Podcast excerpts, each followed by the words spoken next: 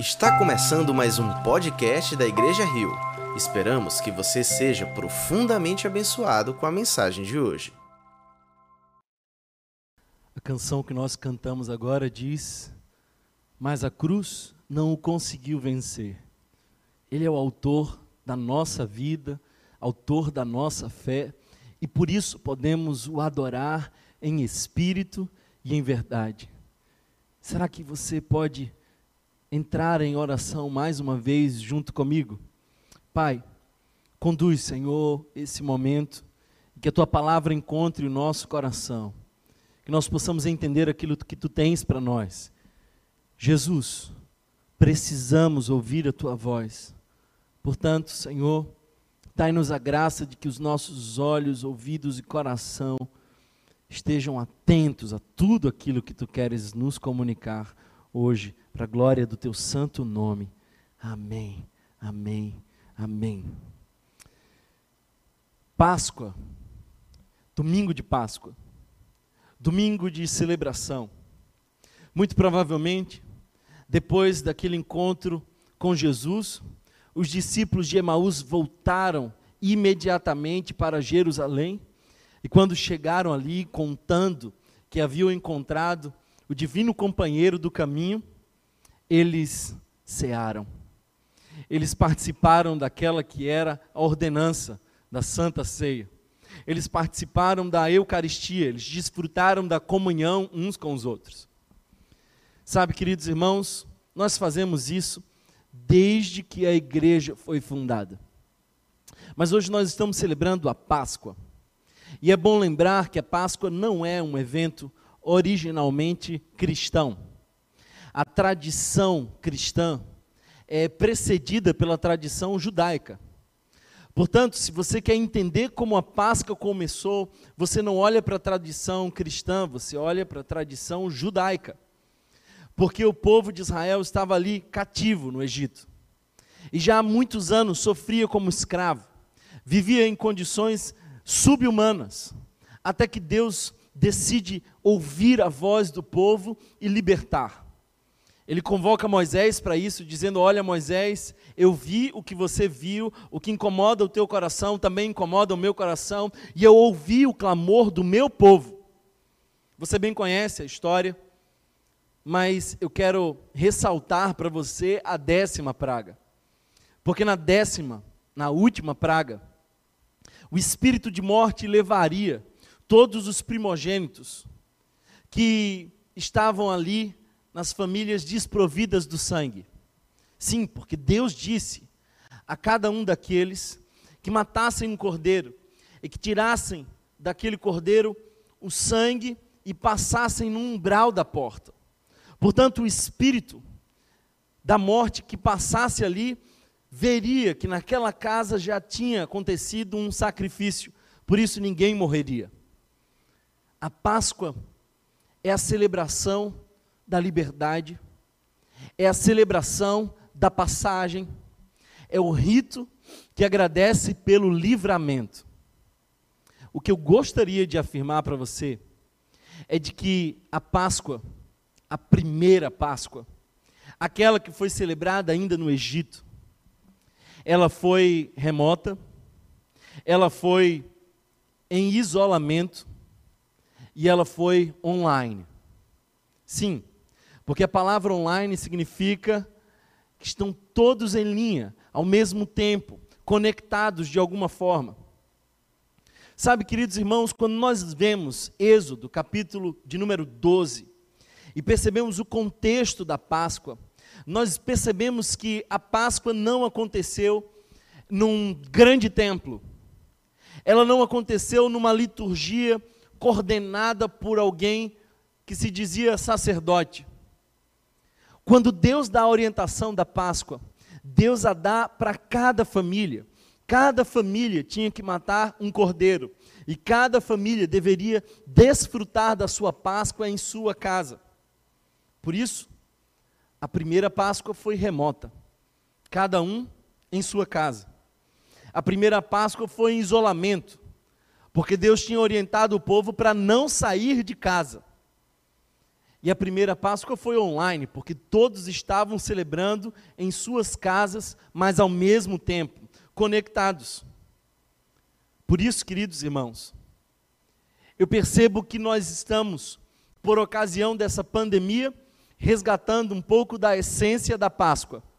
Sim, quando Deus quis salvar o povo e quis livrá-lo do Egito, não convocou um culto, convocou um encontro. Não fez um ato religioso acontecer. Fez famílias se juntarem em volta da mesa. Eu quero aqui afirmar que a religião, no seu apetite voraz, roubou a intimidade da família, sequestrou a mesa familiar. O conceito de congregação familiar quase que não existe mais na fé moderna.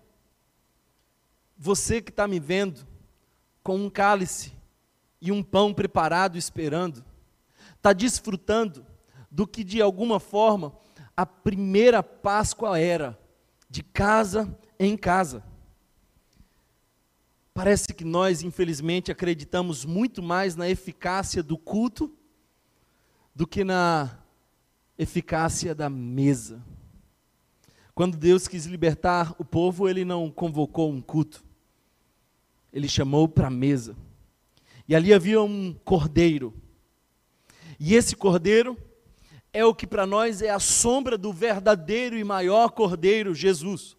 Talvez por isso João, ao olhar para Jesus se aproximando, num dos momentos em que ele estava pregando, ele brada em alta voz, dizendo: Eis aí o Cordeiro de Deus que tira o pecado do mundo.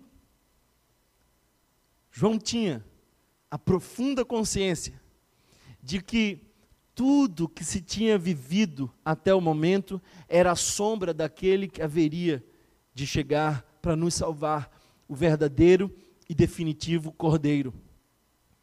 A expressão de João que tira o pecado do mundo é uma expressão grega que aponta para algo que aconteceu no passado, que acontece no presente e que também acontecerá no futuro.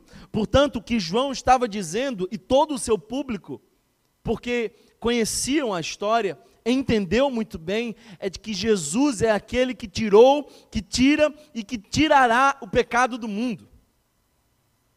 Jesus é o cordeiro que junta famílias. Jesus é a razão pela qual a morte não nos alcança. Parece que nós estamos vivendo dias semelhantes, com medo da morte, isolados em nossa casa, com saudade da nossa rotina. Mas eu venho aqui te dizer uma coisa. Eu creio que nós estamos, de fato, tendo uma oportunidade belíssima de resgatar a essência. E a essência é de Jesus em volta da mesa com os, os nossos familiares.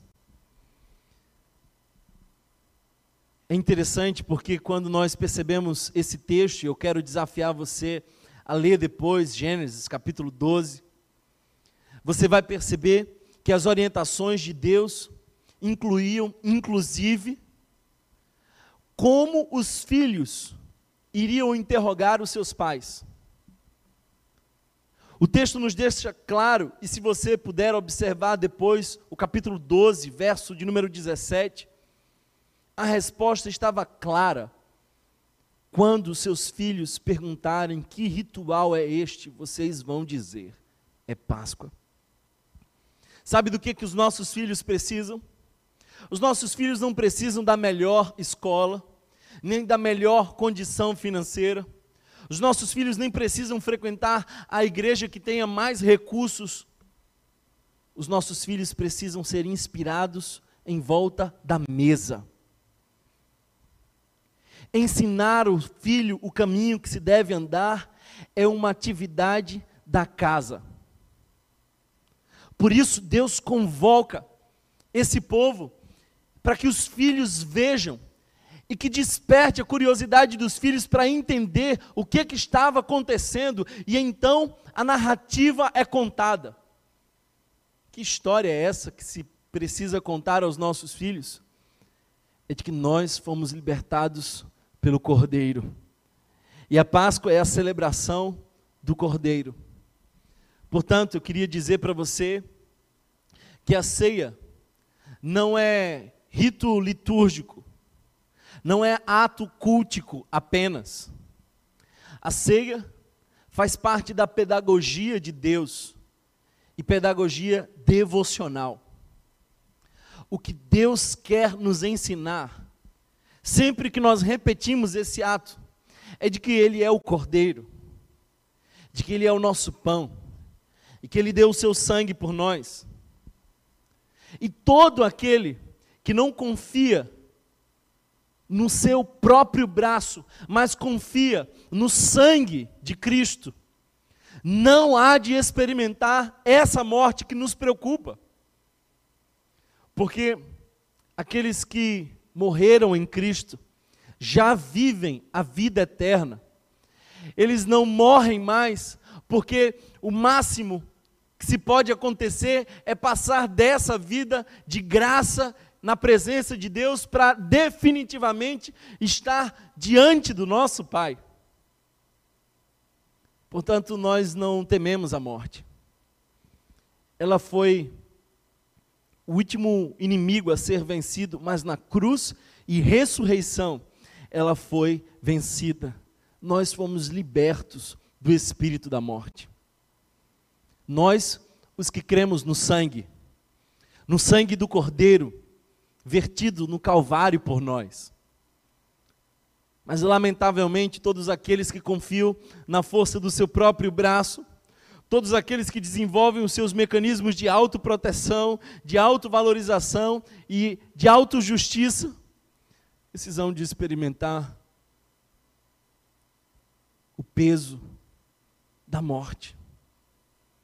Sabe, queridos irmãos, nós estamos nos reunindo de maneira virtual. E eu quero dizer para você mais uma vez que virtual não é o contrário de real. Virtual é o contrário de presencial. Mas nós estamos conectados. Porque muito mais importante para nós é a relação do que o ajuntamento. Não é o ajuntamento que dá sentido à relação, é a relação que dá sentido ao ajuntamento, é a relação que justifica o nosso ajuntamento. Esse que nesse momento não é possível, mas que o será em breve, é justificado pela nossa relação. E nosso encontro presencial só deve ser a expressão da verdade que, que é real em nós, na nossa interioridade. Nós não vamos celebrar a ceia do Senhor virtualmente. Não porque o pão não é virtual, o vinho não é virtual, e a sua comunicação em casa com os seus, com a sua família, aí na sua casa, não é virtual, é real, é presencial. Portanto, nós não vamos fazer a ceia virtual, mas nós faremos a ceia remota. Todos juntos, de casa em casa. Todos juntos, num só espírito, num só propósito, numa só fé, mas de casa em casa. A primeira Páscoa representa o fim da escravidão. E sabe, todas as vezes que nós tentamos olhar para o Egito, nós interpretamos o Egito de maneira equivocada muitas vezes. O Egito não representa para nós uma pessoa, e nem, nem representa para nós um momento. O Egito representa para nós uma mentalidade. Por isso, o que nós estamos nesse momento celebrando é a ceia do Senhor que nos lembra que nós já não somos mais escravos da mentalidade do mundo. Nós fomos resgatados pelo sangue de Cristo Jesus. Por isso a nossa luta não é para libertar alguém de algo. A nossa luta é para libertar a nós e a todos da mentalidade escravizadora do mundo. Ceia é um momento de você repensar o seu caminho, reavaliar a sua mentalidade. O que, que a ceia nos diz? Bem, em primeiro lugar, eu quero dizer para você que a ceia é um memorial pedagógico. Então ela nos diz, ela nos ensina, nos ensina muita coisa. Eu passo a ler para vocês Lucas, capítulo de número 22, e os versos 7 em diante. O texto nos diz assim, Lucas, capítulo de número 22, verso 7 em diante. Finalmente, chegou o dia dos pães sem fermento, no qual devia ser sacrificado o cordeiro pascal. Jesus enviou Pedro e João dizendo: Vão preparar a refeição da Páscoa. Onde queres que a preparemos? perguntaram eles. Ele respondeu: Ao entrarem na cidade, vocês encontrarão um homem carregando um pote de água. Sigam-no até a casa em que ele entrar. E digam ao dono da casa: O mestre pergunta: Onde é o salão de hóspedes no qual poderei comer a Páscoa com os meus discípulos? Ele lhes mostrará uma ampla sala no andar superior, toda mobiliada. Façam ali os preparativos. Sabe, talvez a primeira coisa que eu gostaria de ressaltar desse texto é como Jesus está no controle de todas as coisas. E como Jesus sabe todos os detalhes. E como Jesus já tem nas suas mãos o amanhã. Santo Agostinho disse que Deus vive no eternamente agora. Portanto, não se preocupe quanto ao futuro. Não se preocupe quanto aos recursos. Não se preocupe acerca daquilo que você precisa, porque tudo o Senhor irá providenciar. Porque tudo está diante do controle do Senhor. Ele tem um governo de todas as coisas. Os discípulos perguntaram onde seria, e então Jesus dá detalhe por detalhe de como eles iriam encontrar esse lugar e como eles iriam preparar essa ceia. A ceia é o encontro que Deus preparou por suas mãos soberanas para nós. Quero que você continue a leitura comigo, porque o verso 13 nos diz: Eles saíram e encontraram tudo como Jesus lhe tinha dito então prepararam a Páscoa. Quando chegou a hora, Jesus e os seus discípulos reclinaram-se à mesa. E lhes disse: Desejei ansiosamente comer esta Páscoa com você antes de sofrer. Sabe o que, que Jesus está dizendo? Jesus ali não tinha fome física. O que estava fazendo Jesus desejar ansiosamente a Páscoa não era necessariamente fome, não era o seu estômago que estava apressando o seu desejo. O que Jesus estava realmente desejando era relacionamento. Desejava ansiosamente, ardentemente, profundamente ter essa Páscoa com vocês. Sabe o que a ceia nos lembra? A ceia nos lembra que é sobre relacionamento. A ceia nos chama ao relacionamento. Deus deseja relacionar-se conosco. E cada vez que nós comemos do pão e bebemos do cálice, é um convite perpétuo, contínuo, a lembrarmos de que Ele está disponível a nós. Ele é o pão vivo e ele deseja relacionamento. Isso me faz lembrar que aquela multidão ficou encantada com Jesus porque viu os pães multiplicados. Então Jesus se afasta e aquela multidão continua correndo atrás dele. E quando o encontra novamente, Jesus diz: Eu sei que vocês estão me procurando porque eu multipliquei pães. Mas agora eu quero dizer para vocês que esse milagre vocês não verão novamente. Eu sou o pão vivo. Quem comer de mim tem vida. Quem beber de mim tem vida. Então, aquela multidão que tinha expectativa naquilo que Deus podia dar, mas não em se relacionar com Jesus, ela foi toda embora dizendo: duro é esse discurso. Jesus então pergunta aos seus discípulos: Vocês querem ir também? Então Pedro diz: Para quem iremos? Atente para a expressão quem. É porque a nossa demanda mais fundamental é por relacionamento. Sabe por quê? Ah, o Covid-19 nos afetou psicologicamente de maneira tão intensa? Porque nós fomos feitos para o relacionamento. E o isolamento é talvez um dos maiores desafios à sanidade humana. Que Jesus está nos dizendo é: eu quero estar com vocês. E o símbolo da mesa, de reclinar-se à mesa, aponta para o relacionamento. Portanto, ceia nos chama para o relacionamento. O verso 17 ainda nos diz uma outra coisa interessante. 16 diz: Pois eu lhes digo, não comerei dela novamente, até que se cumpra no reino de Deus. Recebendo um cálice, ele deu graças e disse: Tomem isto e partilhem uns com os outros. Tomem isto e partilhem uns com os outros. Não é interessante que a ceia não é aquilo que se come, ceia é aquilo que se reparte.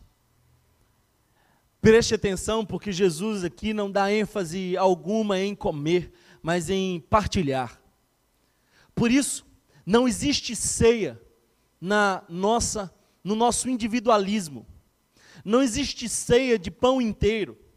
Você pode nesse momento estar na sua casa, mas você precisa estar conectado a alguém, porque não se pode celebrar a comunhão se está em total isolamento. Mesmo que essa seja uma comunhão virtual, nós somos chamados a partilhar. Esse é um momento especial onde Deus nos lembra que Ele é esse pão que foi partido por nós. E se o Senhor Jesus se entregou por nós, Ele também nos chama a partilha. Partilhem uns com os outros. Generosidade é tempo de partilha. Ceia é esse chamado a não pensar só em nós mesmos. Ceia é esse chamado a não, a não sermos conduzidos pelo nosso ventre. Quando Paulo vai falar sobre ceia para a igreja de Corinto, ele repreende aquela igreja dizendo que ela fazia mais mal do que bem, porque ninguém partilhava ali a ceia do Senhor, mas cada um comia a sua própria ceia. A ceia nos lembra que não é sobre o eu, é sobre o nós. Lá no Gênesis, Adão e Eva abandonaram nós e trocaram pelo eu. Mas esse eu é mais uma vez sacrificado para o nós, cada vez que nós partimos o pão. É sobre partilha. O verso 19 ainda nos diz uma outra coisa. O texto continua dizendo: Pois eu lhes digo que não beberei outra vez do fruto da videira, até que venha o reino de Deus.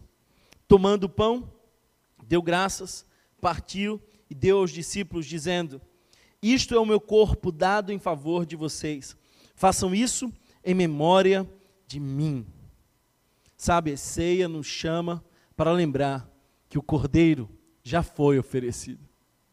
O cordeiro já foi oferecido. Aquilo que aconteceu lá no Egito e que foi celebrado de casa em casa era a sombra daquele que veria ser o nosso cordeiro maior, que foi crucificado por nós e que ressuscitou e que nos traz hoje a vida. E por conta da sua morte nós temos vida e vida abundante. Meu corpo é dado em favor de vocês. Façam isso em memória de mim. Sabe, queridos irmãos, nós vamos lembrar quando partirmos o pão e bebermos do cálice, do sacrifício do cordeiro e o Cordeiro se sacrificou por nós. E o Cordeiro se entregou por amor. Jesus não foi empurrado para aquela cruz, ele voluntariamente deu a sua vida por nós. A ceia ainda nos lembra uma outra verdade, o verso 20 nos diz isso. Da mesma forma, depois da ceia, tomou o cálice, dizendo: Este é o cálice na nova aliança no meu sangue derramado em favor de vocês. Sabe, queridos irmãos, a ceia nos diz que nós estamos na nova aliança. E sabe o que isso quer dizer? É de que a morte perdeu o seu poder. A morte foi vencida na cruz. Nós não estamos mais sob a ameaça da morte. Nós já desfrutamos da promessa de vida e vida eterna. Na nova aliança, nós não mais temos que pagar o preço, porque o preço já foi todo pago por Ele. Na nova aliança, o castigo não cai mais sobre nós, caiu sobre Ele. O cordeiro foi oferecido. Este é o cálice da nova aliança, no meu sangue derramado em favor de vocês. Por último, o que, que a ceia nos diz? Ela nos diz e se você puder, observe o verso que segue. Da mesma forma, depois da ceia, tomou o cálice, dizendo: Este é o cálice na nova aliança, no meu sangue, derramado em favor de vocês. Sabe o que ela nos diz? Ela nos diz, ela nos diz que Deus não está irado conosco. Deus não está zangado conosco. Sim, nós podemos pecar, e isso entristece o espírito, mas a ira de Deus não há de cair novamente sobre nós, porque já caiu na cruz do Calvário pelo seu filho.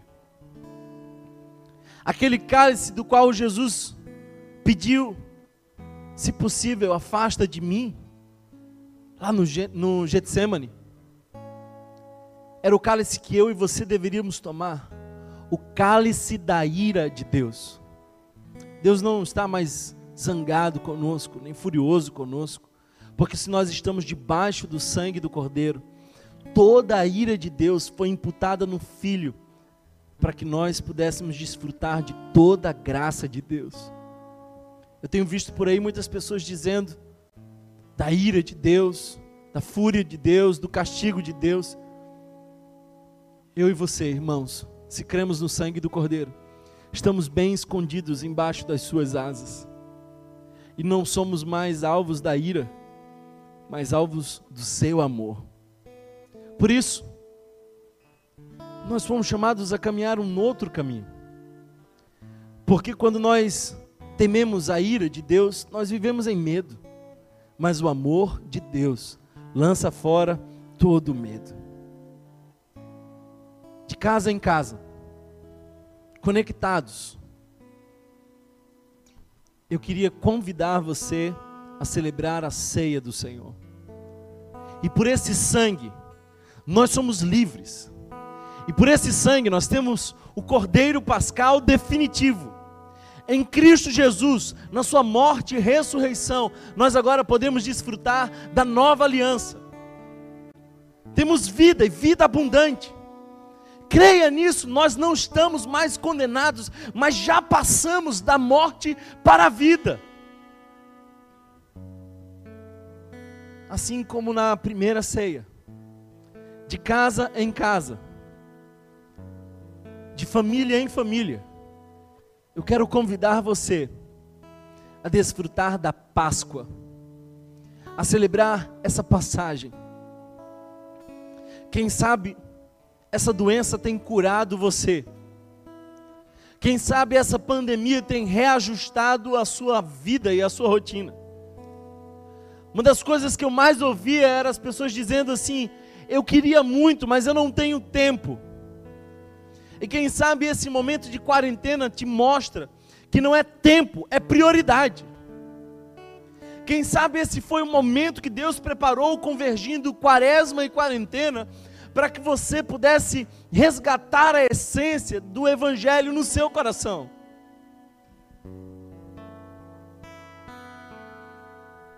Esse é um bom momento para você estar em família agora. E eu quero convidar vocês a se aproximarem aí na sua sala. Quem sabe, darem as mãos. Eu quero convidar você nesse momento a orar pela sua casa. Esse é um bom momento para você que é o sacerdote da casa, o pai, o marido, assumir essa função clamar a Deus pela sua família. Se na sua casa não tem essa figura, você que representa a autoridade da sua casa, você que é a sacerdotisa do seu lar, quem sabe o homem dessa casa não teme ao Senhor Jesus e não está debaixo dessa aliança nova. Então você, clame. Quero convidar vocês se aproximarem. Quem sabe, a de joelhos, clamarem ao Senhor. Aí onde você está, eu te darei alguns minutos para que você possa, junto com a sua família, buscar ao Senhor enquanto nós cantamos uma canção. Eu queria que você na sua casa fizesse um momento de oração, pedindo que o Senhor resgate a essência do Evangelho na sua família. Que os seus filhos sejam inspirados pela mesa. Que de fato a voz de Deus seja obedecida nesse seu lar que vocês possam celebrar essa passagem da morte para a vida, que vocês sejam libertos da mentalidade do mundo, que vocês creiam que o Cordeiro de Deus foi entregue por nós e por isso nós celebramos a Páscoa. A nossa Páscoa é a celebração do sacrifício e ressurreição de Cristo Jesus. Aí na sua casa, convido vocês a um tempo de oração. sangue leva-me além a todas as alturas, onde ouço a tua voz, fala de tua justiça pela minha vida. Jesus, este é o teu sangue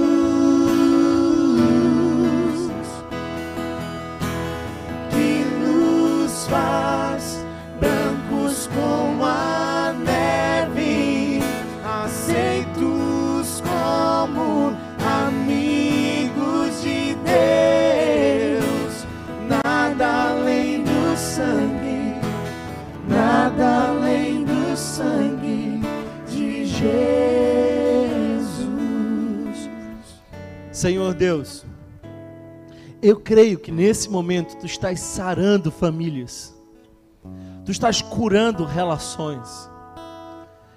Eu creio, Senhor, que tu tens nesse momento poder para apagar equívocos, cancelar dívidas e trazer, Senhor, um novo começo um recomeço para cada lar. Portanto, Senhor, que nesse momento haja perdão e reconciliação. Diante do pão, diante do vinho, nós oramos por reconciliação. Visita, Senhor, cada casa nesse momento.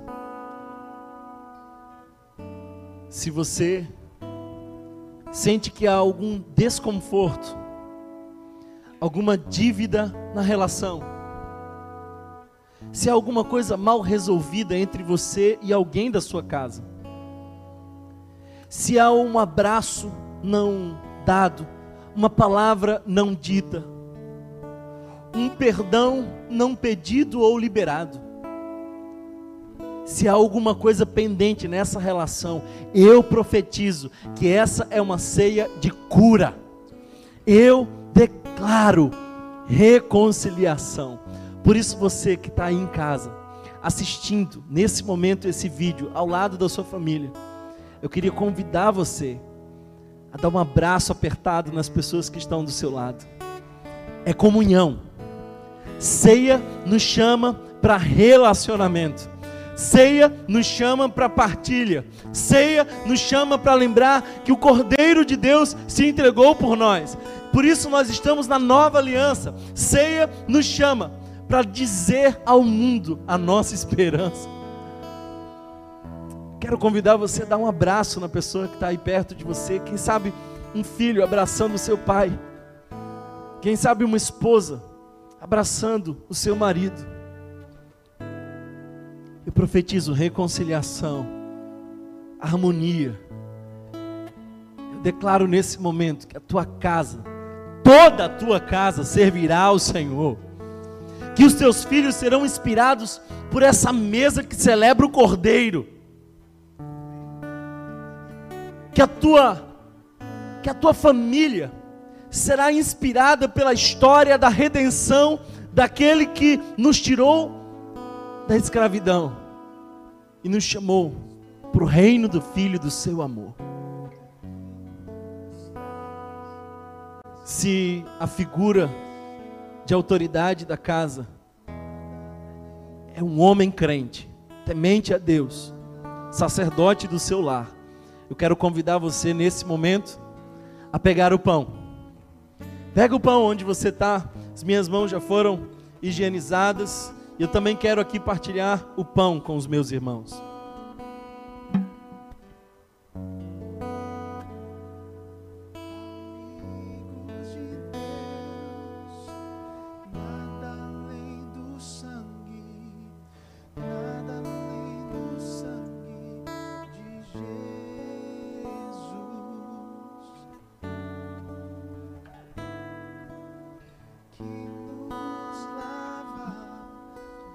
Semelhante modo, tomou o pão, o partiu e disse: Este é o meu corpo que é dado em favor de vocês. Foi por nós. Nós que merecíamos a ira de Deus, mas que hoje desfrutamos a graça de Deus, porque o Filho carregou a ira na cruz do Calvário, rasgou o escrito de dívida, pagou o preço e nos deu livre acesso ao Pai.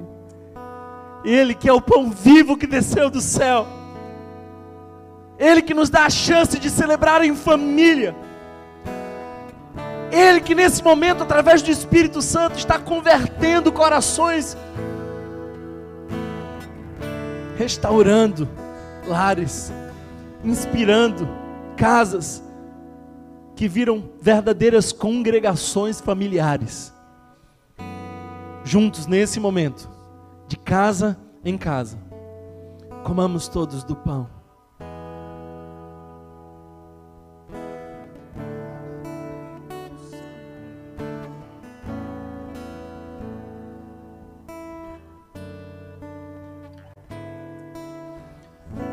Não permita que a nossa distância física silencie o seu coração Será que você pode se juntar a nós nesse momento de adoração e render louvores ao Senhor? E aí na sua casa dizer quão grande é o Senhor e romper com canções, com palavras, com momentos de adoração ao Senhor Jesus. Manifesta para Ele aquilo que está dentro do seu coração, porque nós somos gratos, Senhor Jesus, porque na cruz do Calvário Tu se entregou por nós, pelas Tuas pisaduras nós somos sarados, e o castigo, Senhor, que nos traz a paz, estava sobre ti.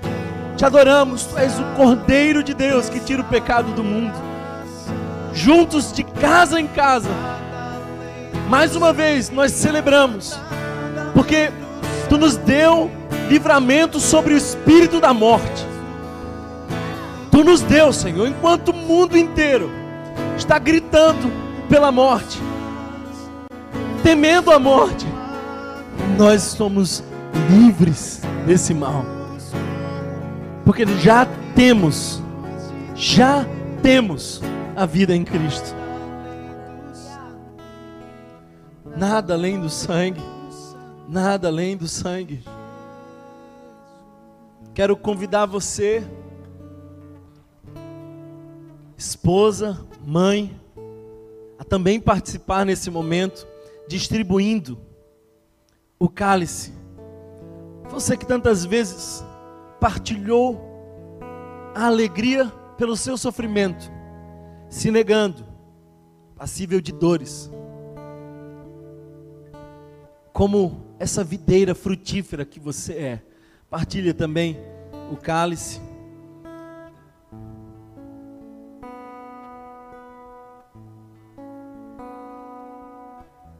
Este é o cálice da nova aliança, cálice selado pelo sangue do Cordeiro. Sabe, todas as vezes naquela época em que se se celebrava um acordo, um casamento, fechava-se algum algum acordo ou qualquer coisa do tipo, eles tomavam um cálice. Eles erguiam um cálice. Aquele era o símbolo de um compromisso. Era o símbolo de uma aliança. Era o sinal de que ali, de fato, tinha sido concluído alguma coisa. Então Jesus ergue um cálice e diz: Esse é o cálice da nova aliança no meu sangue. Cada vez que nós tomamos desse cálice, nós lembramos que ele se entregou em nosso lugar e que ele tomou o cálice da ira, para que hoje eu e você possamos tomar o cálice da graça. Cálice da graça. Tomemos todos do cálice.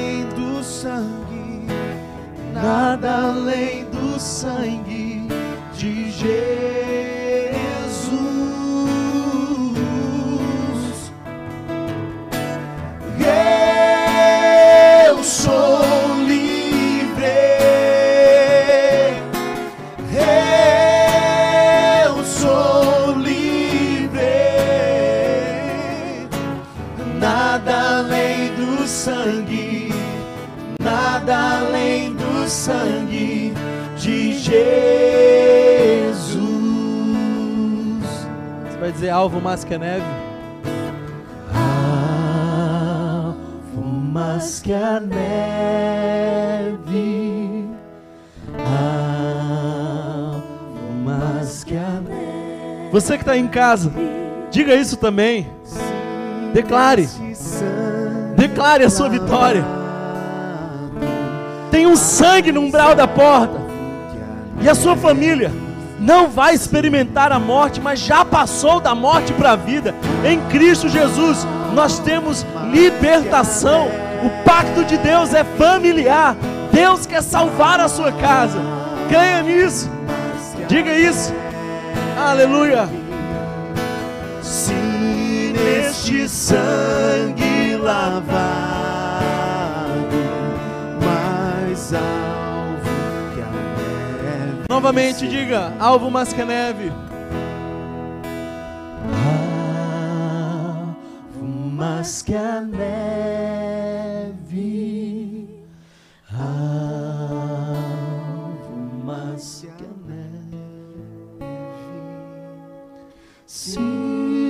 sangue lavado, mais alvo que a neve serei. Aleluia. Eu creio que esse foi um momento onde a tua família foi visitada pelo Espírito Santo de Deus. Eu creio que a tua casa virou uma bela catedral de adoração. Eu creio que o teu lar tornou-se uma congregação para a glória do Senhor. Eu creio que o Espírito Santo visitou você. Eu creio que você tem razões para celebrar, tal qual aquelas famílias celebravam, porque o espírito da morte ali não passaria. Eu declaro vida e paz para sua casa. Receba isso em nome do Senhor Jesus. Por isso nós vamos terminar esse momento celebrando. E enquanto a gente canta uma canção de celebração, enquanto a gente alegremente louva o Senhor, eu queria convidar você no final desse momento a tirar uma foto da sua família e quem sabe marcar o Instagram da nossa igreja, porque nós queremos quem sabe repostar isso e mostrar ao mundo que na tua casa tem o sangue do Cordeiro. Quem sabe nós possamos hoje dizer ao mundo inteiro que nós não tememos a morte, porque já passamos da morte para a vida, pela morte de Cristo Jesus e Sua ressurreição, nós somos mais que vencedores. Receba isso, palavra de vitória e de esperança. Nós temos razões para celebrar, nós temos razões para celebrar. Foi por amor. Se você foi abençoado por essa mensagem, compartilhe com alguém, para que de pessoa em pessoa alcancemos a cidade inteira.